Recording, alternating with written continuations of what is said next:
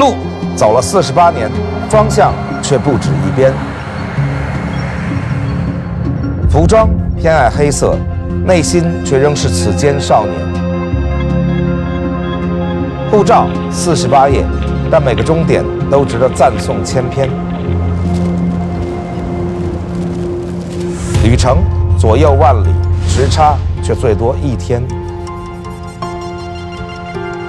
世事上下千年，却偏要说出瞬间。二零一七，世界依旧很大，大到可以小说。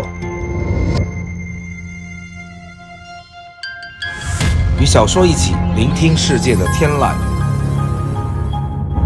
本节目由东风日产天籁冠名播出。各位小说的观众，大家好啊！现在我坐在一个非常杰出的艺术品的呃前面，这我不是恭维啊，不是因为这是我们的赞助商东风日产的总部，虽然我在这坐着，是因为赞助商想希望我在这儿录两期节目，但是我来到这儿看到这个玩意儿以后，我真的很惊讶，因为装置艺术是最容易做，但是最不容易做好的一种艺术。就是大家经常说装置艺术跑，比如 MoMA 这种博物馆，经常早上起来说，哎，那伟大的作品去哪儿了？说找不着了，说因为那个搞卫生的以为是垃圾，就 给捡走扔了，以为全是那玩意儿。所以我这么多年以来看装置艺术，看到的非常好的，应该说不超过五个，就我自己很喜欢的这种装置艺术啊，大量的都是垃圾，就是咱也别提人名字了，就胡搞一通。然后这个东西我非常喜欢，啊，它非常的有那种工业感，而且是装置艺术的典范代表。全世界把一辆车拆的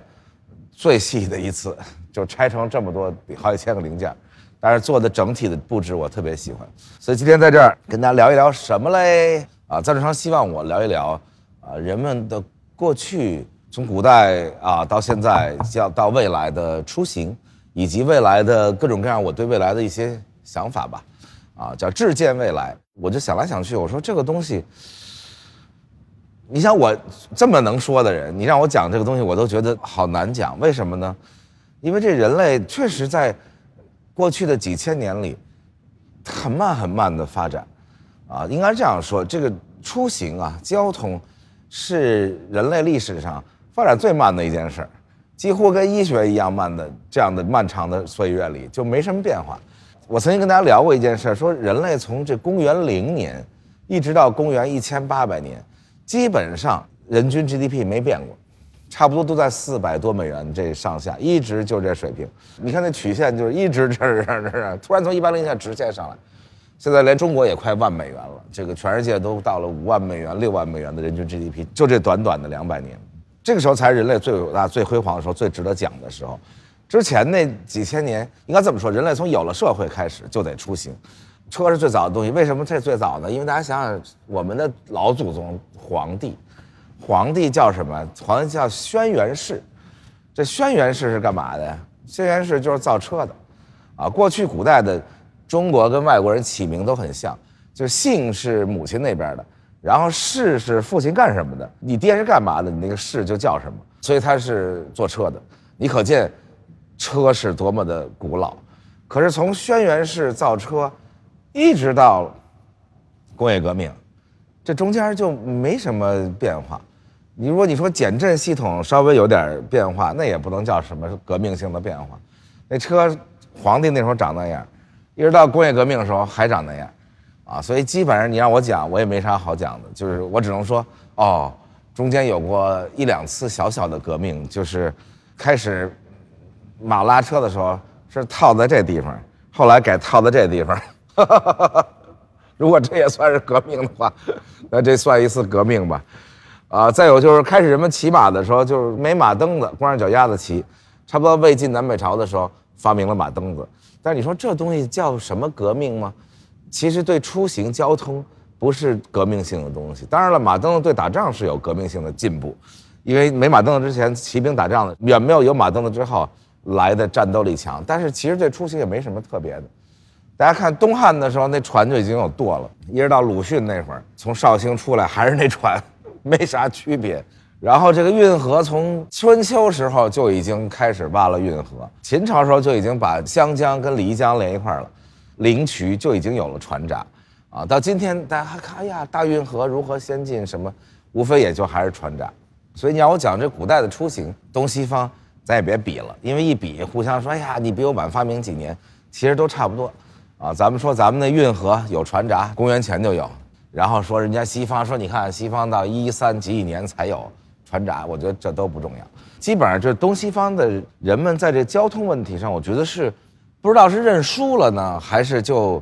没这需求，所以基本上就一直以来就以很低水平的方式在进行。这基本上就是全世界两千年来一直以每天差不多一百里的速度，最快的船和马可以到二百里，大概也就这样啊。最快的马曾经安史之乱爆发的时候，到长安去报信儿去，或者给杨贵妃弄荔枝。据说能到过四百里，也就这样了。四百里一天就是最快的，所以人类历史上一直以这样的速度在行进。所以从西方到东方都想不出一个什么更好的一个交通出行的办法，啊，东方当然想出来一些什么这个官道啦。其实你说官道也没什么细的可讲的。就秦始皇说，居同轨，啊，居同轨就是过去那车辙大家不一样宽，那轴距不一样宽，齐国的宽点，楚国的窄点，什么之类的嘛。就变成居同轨，那可是它还是那东西啊，那把路凿宽点凿实点种几棵松树，然后这个大臣皇帝在中间走。所以大家想想，这个古代的人生也很有意思。就两千年的时间，人们都以一百里的速度行进，所以大家就很少出门，干脆把家弄好一点。这咱们讲经济时候专门讲了这问题啊，说咱们把家弄得精致点，因为出门实在太慢了，然后。又有风险又大，然后又不舒适，极其不舒适。哪怕是张居正回家奔丧去，这从北京抬到湖北去，张居正那三十多个人抬的大轿子，上面两室一厅也不舒服。你看那多慢呀，三十多人抬轿子，上面虽然小妾也在那里头，厕所也在里头，在里过上日子了。我觉得跟今天的人比，实在是不幸福。包括康熙皇帝也是，他说啊去南巡，好高兴去南巡。可是南巡你说一共就去了这么几个地儿，每回来回来去就是扬州。这个南京啊，那时候叫江宁，然后杭州，每回最快最快，也要走六七十天，啊，通常都九十天、一百天、一百一十多天，跑得来跑来去就这么几个地儿，所以古代的出行基本上是这样说：这轮子的进展是非常的慢，啊，航海的技术倒是有一点进步，所以古代的出行真正的出行主要还是航行有一些进步，尤其是阿拉伯人能航行以后。那整个人的视野啊，大航海时代来了，啊主要是这个方面有进展，但是跟咱们这轮子这事儿 就特别没进展。甚至大航海，大家到了美洲上岸一看，说美洲人连轮子也没发明，全世界唯一一个没发明轮子的地方，因为他没有马，啊，没有大型牲畜。所以这个一千八百年的时候，工业革命来了，整个人类才真正焕发出了真正的去远方，真正的。有出行的这些东西，我觉得才有的讲，啊，最逗的是什么呢？有时候我经常想一个问题，我说你看这个，没有蒸汽机之前那么多年都没什么进展，可是你总能发明个自行车吧？你你这不用蒸汽机也不用内燃机，自行车也没发明了，你就那么多年就那么傻了吧唧马拉着车走，而且也没发明充气的轮胎呀等等，啊，直到大航海时代之后，啊，开始有了橡胶，才开始有一点那种轮胎，但是。自行车什么时候发明的？正好跟工业革命是一样的。人类发明自行车跟发明汽车、火车几乎是同一个时候。有的人在这边发明了火车，啊，紧接着那边发明了汽车，啊，紧接着哎，中间又有人发明了自行车。这完全不靠任何动力的东西，也那么晚才发明。直到蒸汽机来了，人类工业革命开始了，出行其实是跟着整个的工业一起才发展起来，啊，从那时候人类才知道什么叫交通。啊，从那时候人类才有了交通规则。过去古代啊也有交通规则，也不能说一点交通规则都没有啊。反正是，啊，咱们讲《清明上河图》也讲过，你这个马车有一点点规则啊，行人是怎么走的，古代有点城管。但真正的规则是，啊，从工业革命开始才有了交通的这规则，才有了，啊，这个国家说往左走，那国家说往右走，才有了这个很多好玩的事儿。这全世界现在主要都是靠右走啊，只有这个英联邦国家以及日本靠左走。英联邦国家跟日本靠左走的原因，而且都很像，是因为武士的问题，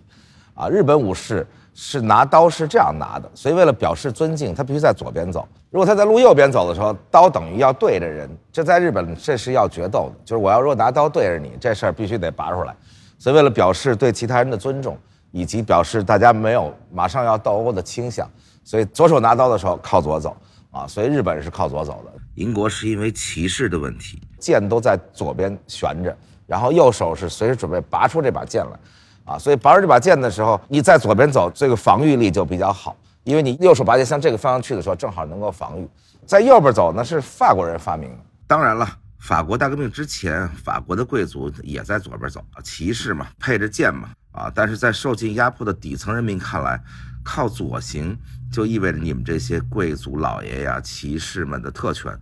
而靠右行就变成有了革命的意义。于是法国大革命之后，车辆就靠右行了。然后拿破仑上台，发动了整个的征服欧洲的战争。由于拿破仑太强大，拿破仑于是就把这个东西把全欧洲占领的每个地方都跟法国一样靠右走。啊，唯独拿破仑没征服了英国，所以英国征服的每个地方都靠左走，啊，所以大家看到什么去印度啦、巴基斯坦啦，所有的英联邦国家吧，啊，都靠这边。当然了，其他的国家说往右走，是因为十八世纪后期，当时大货车有六匹或者八匹马成双成对拉着，赶车的人通常坐在马后边的左侧，啊，用右手执鞭赶车，啊，所以当两车交错的时候，当然愿意把车移到右边，这样大家能互相看见呀。啊，如果两个都在远端，这个互相相遇，你视线看不到对面，再再撞上了。同时，你那个时候的车轴也很长啊，所以这个自己坐在左侧靠右行的时候，会车的时候向下看还能看见车轴、车轮子，省得撞上。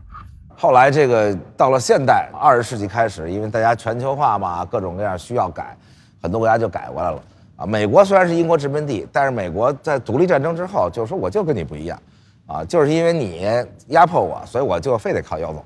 而且法国人帮助了美国嘛，所以美国独立以后也靠右走。这个还有的国家是开始靠左走，突然改成靠右走。大家看一个特别有意思的就是瑞典这国家，啊，开始说大家都在左边走，后来说这不行啊，这我跟挪威跟芬兰啊都挨着，然后可是那几个国家丹麦什么全都靠右走，可是这些国家之间边境都很模糊。所以经常开着开着车就开到那边去了，然后就很危险。它不像英国，它孤悬一岛，你在左边开无所谓。现在也有很大问题啊，现在英法海底隧道是在海底的时候拧了一个，从法国开进去的时候是在右边，然后这隧道从英国出来的时候它跑左边来了，所以很不习惯。我在英国都不会开车，如果有车你当然没问题啊，你在左边开；一旦没车的时候，你拐一弯就跑右边去了，直到对边来一车吓一跳，啊，所以瑞典突然间改成右行的时候就哇。特别有意思，全国大乱，所有人全查在路上，用了一年多才把这事弄完。基本上就是从汽车发明了，火车发明了，到现在差不多又有两百年过去了。我觉得新的革命要来了啊！因为今天的世界已经比过去的世界速度要快很多。过去两千年积累的经验，两千年积累的数据，今天可能一年就已经超越了所有过去两千年积累的东西。这个我很高兴，赞助商想让我讲一讲未来啊。我先说一句话，我对未来今天讲的所有的未来，纯属我个人观点，纯属我个人对未来的意淫，既不代表赞助商真的是那么想的，也不代表我服务的这阿里娱乐集团对未来的想法。因为我一会儿讲到未来，不光是出行啊，是对未来整个生活，我有一些自己的想法跟大家来分享。出行这块呢，我觉得很快会进入，不光是有生之年啊，我认为我们。十几年内就会进入那种，啊，不但没有了方向盘，而且连底盘都没了。它是一种什么样的东西呢？又看到一个空客想出来的一个未来，我觉得特别有意思。这个欧洲人啊和美国人很不一样，和日本，但每个国家都不太一样。所以这个欧洲人的想法是说，尽量节省能源，尽量环保一点，尽量减少点发动机，减少点底盘。所以空客有一个设想，是我觉得迄今为止对未来我最喜欢的一个设想，跟大家分享一下。就是其实每个人最后实际上都有一个车厢，但是你不需要每个人有一个底盘，因为不可能这城市人同时都出去了，都在街上，至少一半人没出门，所以底盘需要量远远小于这个车厢的需要量，所以每个人就有一车厢就行了。然后呢，未来一定是全部由 AI 指挥的操作的系统啊，完全智慧的，你就只要说，哎，我现在在广州花都东风日产的总部。坐着，我想去荷兰阿姆斯特丹那条红灯区的那条街上去，你就哎一摁就行了，然后就出现了一什么情况呢？突然有个底盘离你最近的有一个日产底盘出现在你们家门口，你这箱子就放到那个底盘上去了，你就走了。然后呢，他完全给你设计好啊，这个用日产底盘把你运到了一个，比如说机场，啊，或者是一管道，或者是一轨道。总而言之，他以最合理的、最优化的方式，以及根据你的经济能力，啊，你经济能力说我就要日产底盘，就来个日产底盘。你说我再来一个便宜点底盘，然后来一便宜点底盘，然后你说我不想坐飞机，啊，那个时候的飞机什么样？那飞机估计就是一书架子，就是一个一个车厢插进去了，所以每个人都是头等舱，因为你都不用出你那车厢，你就从日产底盘上到了一个管道里，或者到了一个轨道上，然后从轨道上呼到机场，到机场你那个车厢又插进了飞机里，所以每个人在飞机上都是一个自己的箱子，头等舱在那坐着。然后飞机降落以后，你的这个箱子又上了一个轨道，或者进了一管道，然后又上了一个底盘，最后到了阿姆斯特丹红灯区你要去那地方。所以这个是我觉得未来的一个特别特别美好的一个阶段啊。当然了，什么事儿都是这样的啊，不可能每件事都直线向那最美好去。但是这十几年内，我相信是能做到这个的，因为你全球的整个的 AI 的技术、自动驾驶的技术。然后整个的管理的技术等等，我觉得都能做到。当然了，未来很长一段时间还是会出现有有人驾驶的车，就专门给他车道，有大部分的大家躺在盒子里人用那几条车道，啊，但是有人驾驶的呢，这两条车道你们自己玩去吧，啊，那个时候大家就要比人性化，比安全，就是尼桑八十年来一直在坚持的这些东西，人性化的驾驶。因为那时候车不光是一个简单的，要不然你就躺盒子里就完了，你为什么要开这辆车呢？因为它有大量的人性化的设计，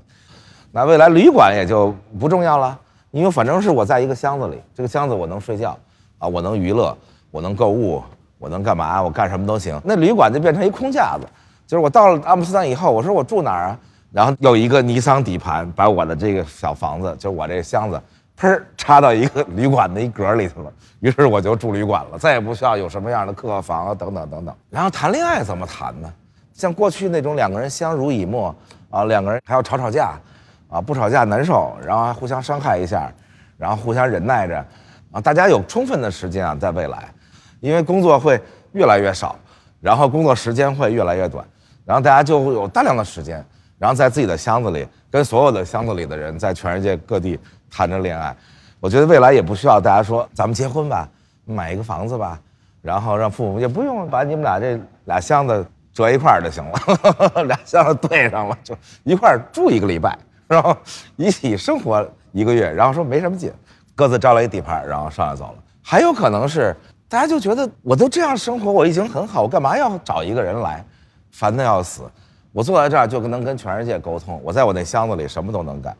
啊，这个我也不需要海景房。我的一个清华的师弟啊，当然现在做的非常成功。这个斯坦福拿了博士之后，发明了那种十分之一毫米可能都不到的啊，非常非常薄的那种高清屏，能卷起来的啊，卷成一一卷，然后打开了以后巨大。然后他跟我聊天，他说这应用你说怎么弄啊？我就跟他开玩笑，我说应用要我说，上来就先把房地产商那些什么海景房给弄死。啊，因为你再也不用专门花好多钱买一海景房，你就把墙都贴上那种高清屏，薄极了，薄极了。然后你就天天能换海景，今儿夏威夷，明儿塔希提，啊，后天三亚，你就永远有海景。当然，我还跟他说了另一个应用啊，更有意思。我说你可以这样，你做隐身衣，啊，隐身衣什么意思呢？这个人为什么被人看见？车为什么被人看见？其实你不就是把背景挡住了一块嘛，所以人就看见你了。那如果你背上弄一摄像头，然后把你挡住那块背景拍下来，然后实时的显示在你身前的那张屏上，那你不就融进后边背景了吗？那你往前走的时候，人不就看不见你了吗？因为你把挡住那块背景补上了。啊，我说你去发明隐身衣吧，这个不是很远的未来啊，这个现在就能实现啊，所以马上就大家都有海景房了，马上大家就都能隐身了啊 啊，未来连这都不用了啊，手机也不用了。现在手机越做越大，整这么大一大玩意儿，啊，很快啊！这我对未来的想法，最快实现的就是没屏的手机。这手机屏做到这么大个儿，已经走到了穷途末路，因为你不可能再大了，不能一人拎一门板吧？出门，说拿一大门板，说这我手机，这好，这怎么打电话？而且多沉。你知道我现在按摩天天得按摩这儿，因为举着这么重一手机，谁搁这儿这这颈椎也不行，啊，所以最先被淘汰的是这个大屏手机，啊，因为屏会无处不在，屏会虚拟在你的眼前，啊，或者你投射在你看的任何一个地方，它都可以是一个屏。就像现在你看开车，汽车就有这技术啊，就把你的什么信息、地图也好，这个速度也好，都投射到你的目光所及的那个地方去，啊，所以手机未来可能就一根手指头这么大，因为你不需要这么大的屏了，也就不需要这么大电池了嘛。你现在电池费这么大劲，这是为什么？因为这屏它亮啊，它亮它就比较耗电，你没这耗电的东西，你就再也不用去。弄这么大一块电池，你也不用什么充电宝了。大家企图投资那个什么共享充电宝，那千万别投，千万不要投，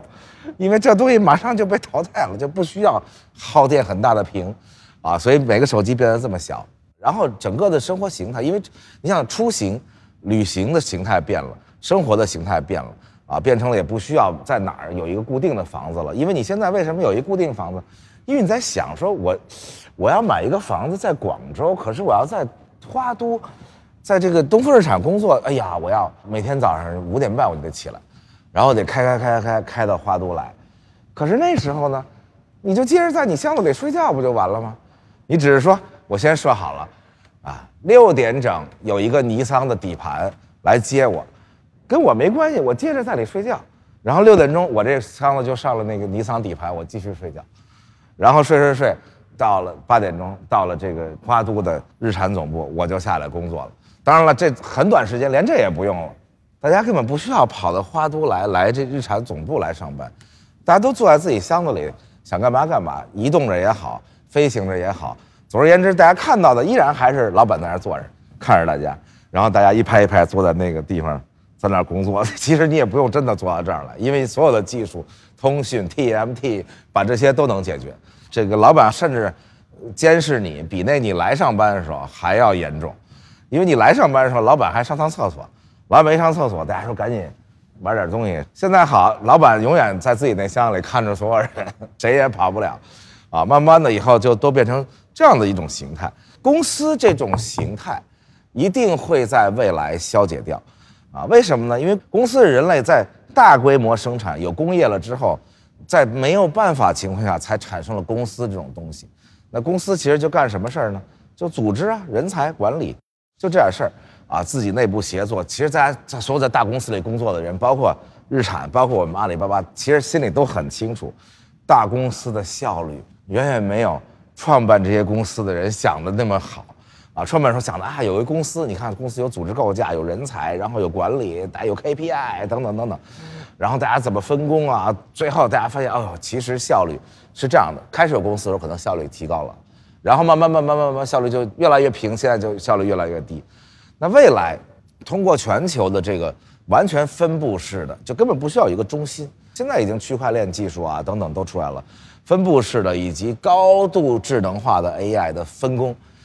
每个人都可以分工到很细很细很细，就是你根本不需要在一个公司里工作。你不知道从全社会、全球的分工中间，就给你发了一个活儿，说你干这事儿吧，啊，你你说你去设计一个这个，或者你去这个当一个制片，你去当一个干嘛，你根本就不知道这是从哪儿来的活儿，你就完全在全球整个高度智能的分工协作下，大家就在那儿工作了，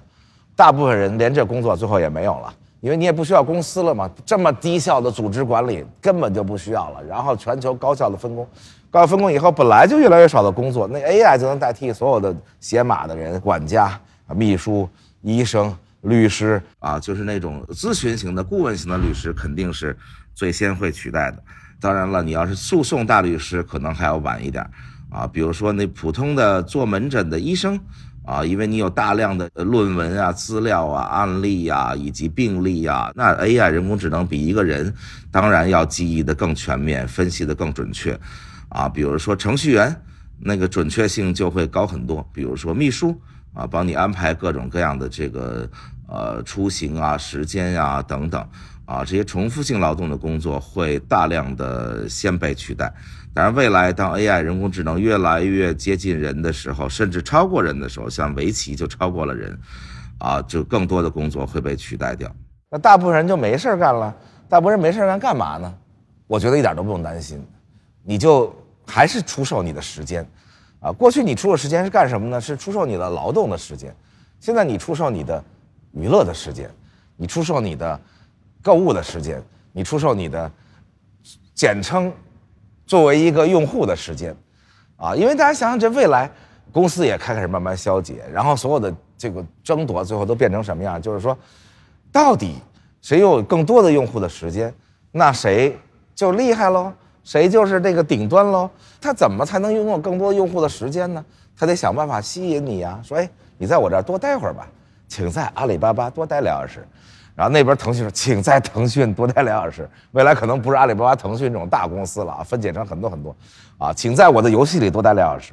或者请在我的任何一种东西里多待两小时。而且你要想到你现在作为一个用户的时间，撑死了两三个小时，因为上班。老板也不让你干这个，不让你干那个，然后只有下了班才能成为一个用户，到阿里买买东西，上腾讯干点什么啊？来虾米听听音乐，加起来时间其实并不长，啊，未来你可能一天有十几个小时的时间成为一个用户，为什么呢？因为现在你花了很多时间要干的那些事情，你要做的选择，然后你要去琢磨的事儿，未来都不用你琢磨了，因为 AI 都帮你已经琢磨了。应该这么说，AI 这个事儿不是一个。什么天方夜谭？今天如果阿里、腾讯、百度都开放，说咱们仨把数据全对一块儿吧，基本上就完全可以帮你做各种各样的决定。啊，有一天我们自己跟滴滴、成为跟柳青都跟我特好，我说咱们对一下数据吧，我们就把我们的音乐呀、什么啊这些数据，我们这些平台上跟滴滴的用户一对，发现百分之九十多重合的，啊，相当于什么呢？相当于当你叫滴滴的时候。基本上已经知道你是个什么人了，所以呢，大家想想，光我们阿里一家的数据灌给了滴滴，那滴滴立刻就知道，哦，原来这个要坐我二十分钟或者四十分钟，一个小时的专车或者快车的人，他喜欢听什么音乐，他喜欢吃什么菜，他最近买的是玫瑰花还是避孕套，他处在什么状态，他有没有孩子，全部都了解。那所以当你上车的时候，你会听到你喜欢的音乐，你会看到你所有喜欢的东西。所以原来你花费大量的时间在生活中思考、做决定、消耗所有这些东西都不用了。AI 在未来，它比你还懂你，啊，你还有时候忘了，哎，我喜欢吃什么，他什么都记得。于是他能给你推荐吃喝拉撒，推荐娱乐，所有的这些东西一切。所以你就省出了大量大量的时间。那以后就每天你有十几个小时的时间，当一个好用户，你就靠当一个好用户。出卖你的成为用户的这十个小时，你就可以生活了，你就玩玩这个游戏，创作创作那个。你的每一个行动，其实在未来都是在创造，因为互联网能记录你的一切。你不但给互联网提供了你的时间，你还提供了你的数据，你还提供了你的创造力啊。比如说你对一个游戏的玩法，未来游戏肯定不像现在这么简单啊，那就复杂的身临其境的里面，你扮演的角色，你在里边的玩法等等，其实都是在创造啊。那未来大家就干什么呢？主要就是在当用户，然后创造，因为其他的工作都被 AI 替代了，只有创造性的工作 AI 是替代不了的。就比如说，你的审美这个东西 AI 是替代不了的，因为你的审美不是一个过去形成的一个经验，呃，你的审美是跟着你的成长，你的自己的审美的提高，你可能拧巴了变成一个小众的爱好者，你可能变成那样的一个人，啊，所以这东西是 AI 提供不了的，那完全得靠你的审美去创造东西。所以说这儿未来就变成啥样了呢？就现在人每天大概花相当长的时间在解决你的本能的问题，本能就是吃喝拉撒睡啦，本能就是婚姻喽，本能就是养孩子喽，然后等等吧，本能的问题就是占了你人生的很大的时间，然后再往上就是情感，啊，情感又占了你一段的时间，啊，尤其年轻的时候啊，占了你很多很多时间，然后是哲学。啊，哲学占了你很少的一部分，啊，然后是审美，大部分人审美几乎没占他什么时间，啊，小部分人觉得哦，审美还重要一点，但是在未来，事情可能倒过来，在未来可能用越来越少的时间解决本能的问题，因为本能的问题都被 AI、人工智能所有这些东西都代替你解决了，啊，未来你可能坐在那儿，你随便吃个东西，你只要希望它是一个巴黎一个米其林餐厅的味道，它可能就是巴黎米其林餐厅的味道。啊，你抱着一个充气娃娃，可能你连植物的充气娃娃都不需要了。你在虚拟的世界里，你跟人去啊行那苟且之事，你觉得这个女的是谁，她就是谁。你需要她是某一个影星，她就是那个影星。那你需要买莲梦露，她就是买莲梦露。你需要她是十六岁时候苏菲玛索，她就是十六岁的苏菲玛索。所以你用了越来越少的时间解决你的本能的问题，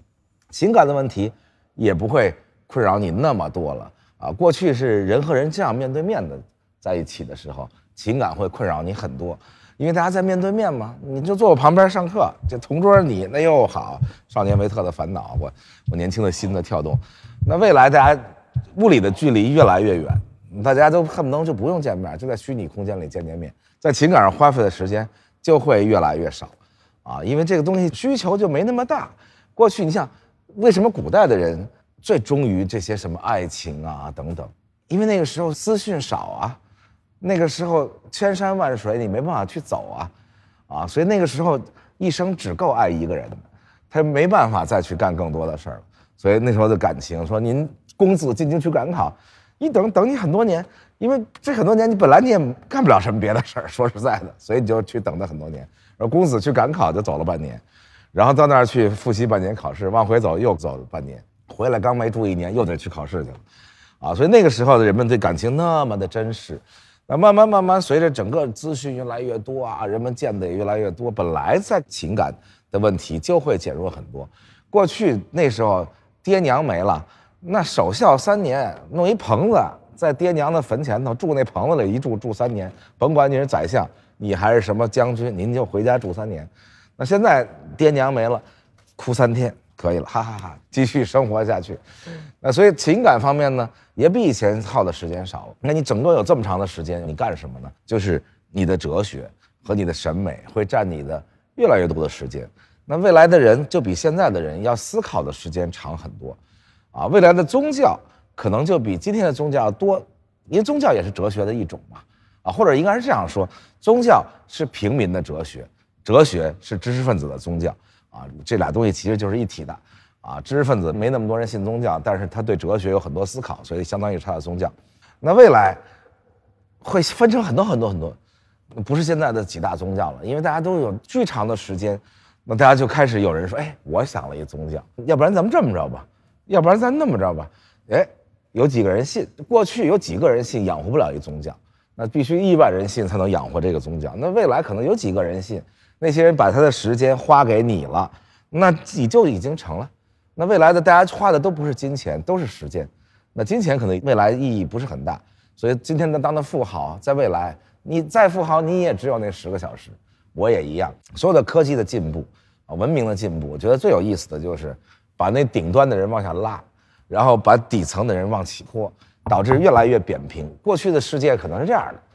这么陡峭金字塔，那顶上的人锦衣玉食，技术对他来说无所谓。皇帝有没有电，其实对皇帝意义不是很大。没电的时候，皇帝一夜灯火通明，而且蜡烛的烟都熏不着他，因为他那建筑，整个那个做的非常的高科技，就是那个蜡烛烟都能从那儿排走，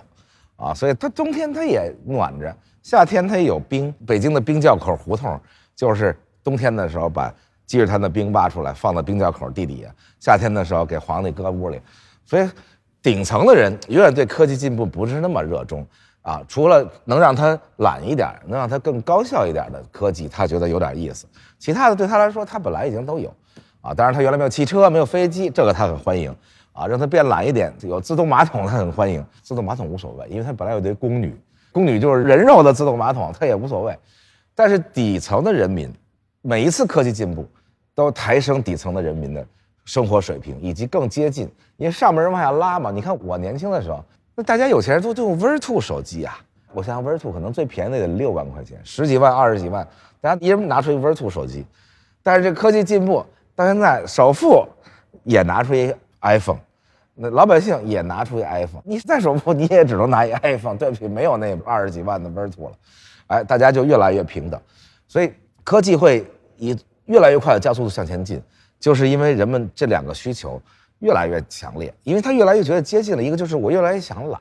我想最好我连车门都不用开，我就不用从车里下去，再走到一个旅馆，再按电梯上去进到一个房间，别，最好把我那盒子直接插在一个地儿，我就已经住在那个旅馆里了。下回说，哎呦这儿住腻了，我想换一个，啊、有一个长长的走廊，然后旁边有一个特别大的阳台，下面有什么东西的啊？然后于是你那小盒子又出来了，呜，各种底下把你运到一地儿，啪插进去，然后你又在那儿住一阵子。所以未来你说要一个房子，有一块地，有多少平米，要一辆什么样的车，用一个什么样的手机，这些都没了意义。唯一有意义的事儿就是你有很多时间，然后大家来思考：是我信了你的宗教，还是你信了我的哲学？好，出行与未来，今天先聊到这里，咱们下期再见。你戴上一个 sensor 手套，你就摸摸摸，比如你摸告诉说，别摸我啊，我没什么好摸的，你就摸吴彦祖，他就都记录下来了。然后等你买了这个手套，这 input 设备，你在虚拟的空间里，你戴着一个 VR 眼镜什么这那，你看见吴彦祖，你去摸他的时候，你真的摸到了，因为所有的摸吴彦祖的那个感觉、温度、tender，所有那些东西全都被记录下来。